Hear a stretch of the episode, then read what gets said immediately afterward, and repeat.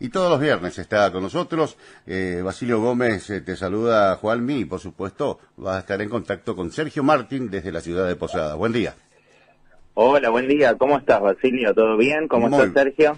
Muy bien, muy bien. Hola, Juanmi. ¿Qué tal? ¿Cómo estás? Un placer saludarte en este, mi primer contacto, por lo menos al aire, en esta columna que realmente es por demás interesante y que seguramente hoy con una propuesta para hablar sobre diversidades, cuestiones que tienen que ver con todo lo que nos va pasando y todo lo que nos va rodeando. Eh, Juanmi, ¿qué tema tenemos preparado para hoy?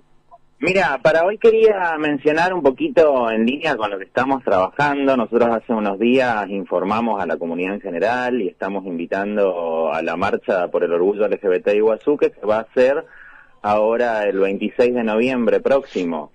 Eh, bueno, entonces la cuestión es más o menos hablar un poquito de eh, lo que es la violencia que, se, que uno por ahí registra en los posts, en lo que es la circulación de, los flyers del evento, en las redes sociales, y bueno, reflexionar un poquito acerca de esto y de, y de cómo la marcha viene también a contribuir, sin embargo, con ello, ¿no? Así que bueno, en primera, en primera instancia les quería comentar a ustedes y a la audiencia que nuestro evento nace el año pasado, en 2021, como respuesta a la necesidad imperante que tenemos acá en Iguazú de visibilizar la diversidad sexogenérica, ¿sí? Entonces desarrollamos una oportunidad para la promoción de derechos, la sensibilización social y sobre todo para la mediación cultural. Eh, entonces, bueno, esto es como en el ideal, ¿no? En contraposición, durante el ejercicio de nuestro derecho de organizarnos y visibilizarlos, tenemos las redes, por ejemplo, con miles de comentarios de vecinos y vecinas acá de nuestra localidad, que son bastante peyorativos y presentan un sesgo marcado de odio, ¿no? Eh, una cuestión que reflexionamos siempre acá en la columna, que es el tema de la aceptación de la otredad. Algo que no es privativo de Puerto Iguazú, Juanvi, sino que se viene de alguna manera eh, replicando lamentablemente en eh, vastos territorios, no solamente en nuestro país, sino también afuera este crecimiento de los discursos de intolerancia y odio que lamentablemente a veces son fomentados desde la misma institucionalidad, pongo como ejemplo el caso de Bolsonaro en Brasil, ¿no? Exactamente, entonces como decía vos en línea con eso, es realmente triste que hoy tengamos que tomarnos un tiempo para debatir eh, sobre temas como el odio, ¿no?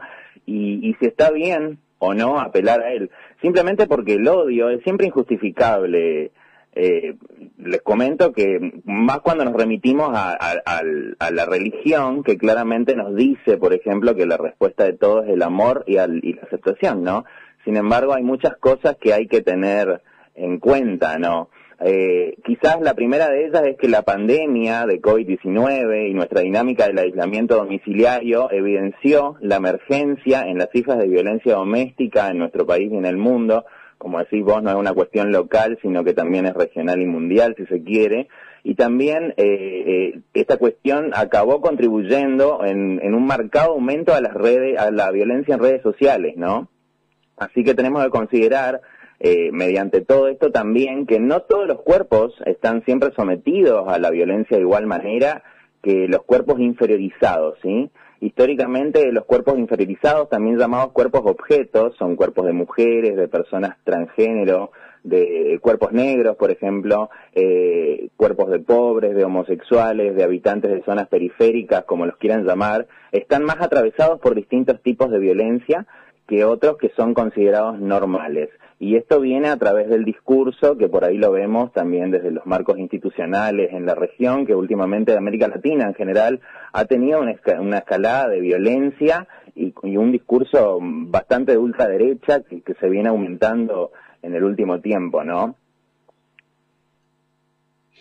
Fíjate, eh, Juanmi, para graficar un poco esta violencia que también es ejercida en las esferas mediáticas, el día martes dialogábamos con la delegada de Pintal en la provincia de Misiones y ella hacía referencia a cómo habían abordado los medios de comunicación, eh, sobre todo con eh, determinado sesgo ideológico, la designación eh, de Ayelén Massina al cargo de la ministra de, las Mujeres y de las Diversidades, ¿no?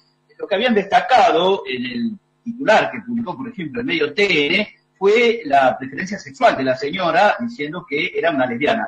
Con lo cual, claramente, eh, se ejerció desde allí una violencia eh, realmente tremenda contra esta persona. No sé cómo eh, tomás vos todo esto que tiene que ver justamente con ese, ese sesgo violento que también se ejerce de los medios de comunicación. Y mira, lo que tenemos que tener, también tener en cuenta respecto a esto es que ahí tenemos evidenciada una cuestión particular, ¿no? En el caso de la preferencia sexual de nuestra nueva ministra. Eh, tenemos que traer al debate que no todos los cuerpos, Sergio, y no toda la violencia recibe también la misma atención y la misma repercusión mediática. Ahora eso está, eh, eh, es tendiente a, cambiar en el tiempo, ¿no? pero existen muchísimos casos que no se investigan, que no repercuten, que no generan promoción nacional o en boca en el boca en boca, como se dice, ¿no? Como otros. Y eso de nuevo explicita la, la, la existencia de una violencia en nuestra en nuestro organigrama social, ¿viste? Entonces, eh, así que muy a mi pesar hoy podemos decir que el idioma principal de la región y el mundo, como lo veníamos marcando, viene siendo justamente la violencia, ¿sí? Eh, en respuesta con esto, nosotros desde la sociedad, desde la sociedad civil tenemos algunas actividades que llevamos adelante acá en Iguazú desde hace ya dos años, eh, por ejemplo, testeos de VIH, eh, bastantes apelamos mucho a lo que es presentaciones culturales, trabajamos en línea con, también articulando con la Dirección de Diversidad de Género del municipio.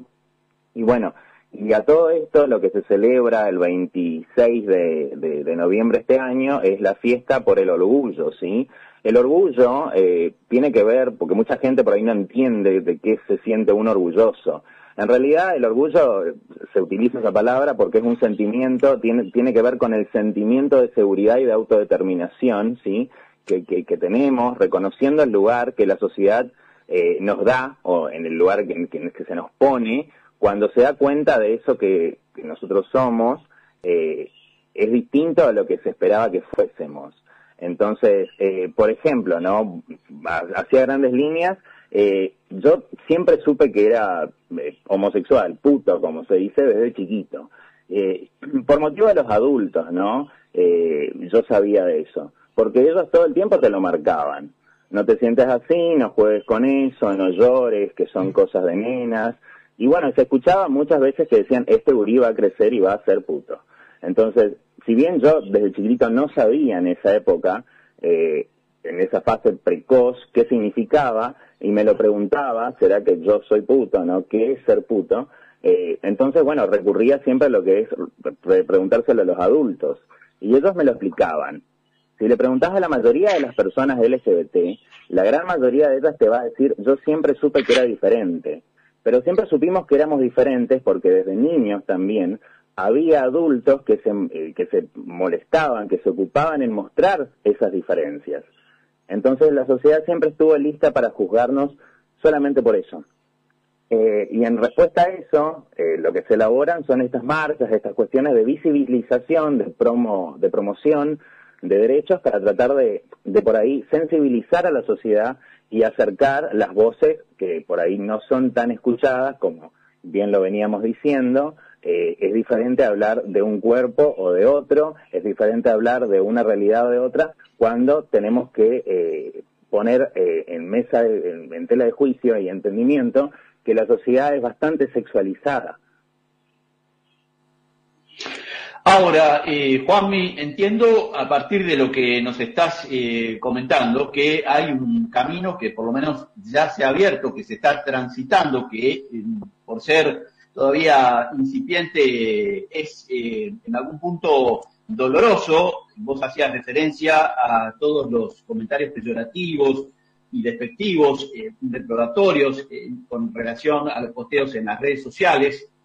pero me parece muy interesante también esta otra parte de poder tener la posibilidad de declarar francamente, ¿no es cierto?, eh, desde qué lugar se dice lo que se dice, y como vos bien señalabas también, enorgullecerse de eso, ¿no? Me parece que eso es eh, también algo para destacar.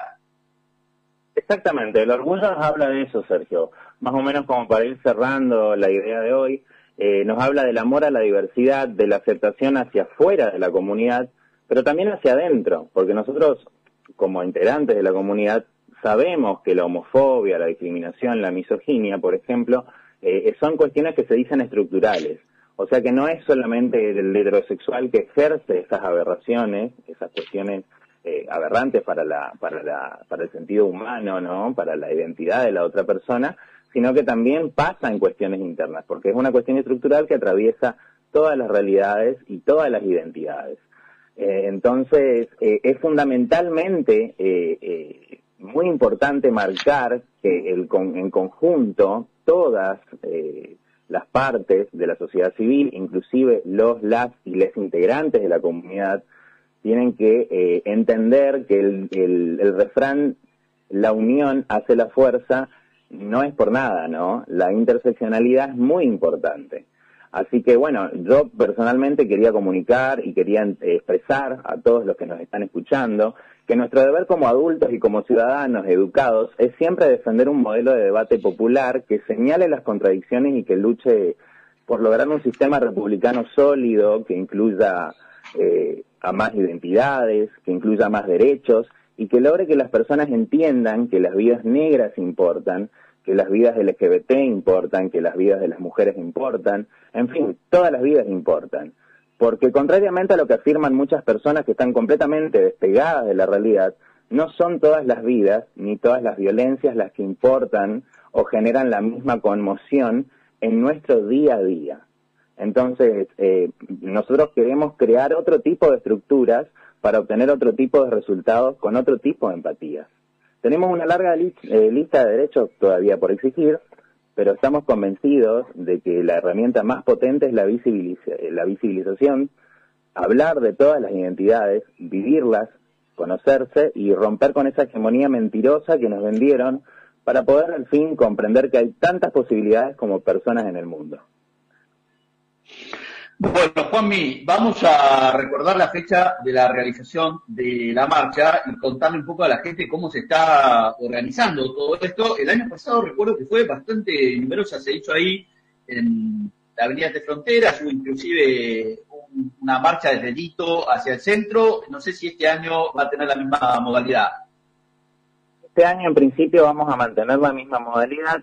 Todavía estamos eh, armando, organizando lo que van a ser las presentaciones, los artistas que nos van a acompañar. Estamos convocando a, diferentes eh, actores de la sociedad civil en general, ya sea empresas, instituciones públicas, privadas, eh, también personas físicas que quieran acercarse a contribuir, ya sea con eh, números artísticos, ya sea con lo que pueda ser, todo es bienvenido, ¿no? y bueno, la fecha es, este año va a caer el sábado 26, porque es los últimos, siempre el, dentro del mes de noviembre, el último fin de semana. Y este fin de semana, eh, perdón, en esta ocasión, en noviembre, es el día 26 de noviembre, que cae sábado. Bueno, eh, Juanmi, te agradecemos muchísimo por eh, tu colaboración. Gracias por acompañarnos con la posibilidad de debatir sobre estos temas y seguramente ya el viernes que viene con Noelia compartiendo algunas otras reflexiones seguramente como todos los viernes, eh, Dios mediante, así que bueno, les dejo un saludo grande eh, a vos, a Basilio, a la audiencia, que tengan un excelente fin de semana y nos estamos escuchando pronto. Igualmente, Juan, me ha sido un gusto, ¿eh? Será hasta viernes entonces. Ahí estábamos compartiendo la columna de Juan Molina, que seguramente el viernes que viene ya con un tema también va a estar ilustrando un poco todo lo que él aborda con tanto profesionalismo.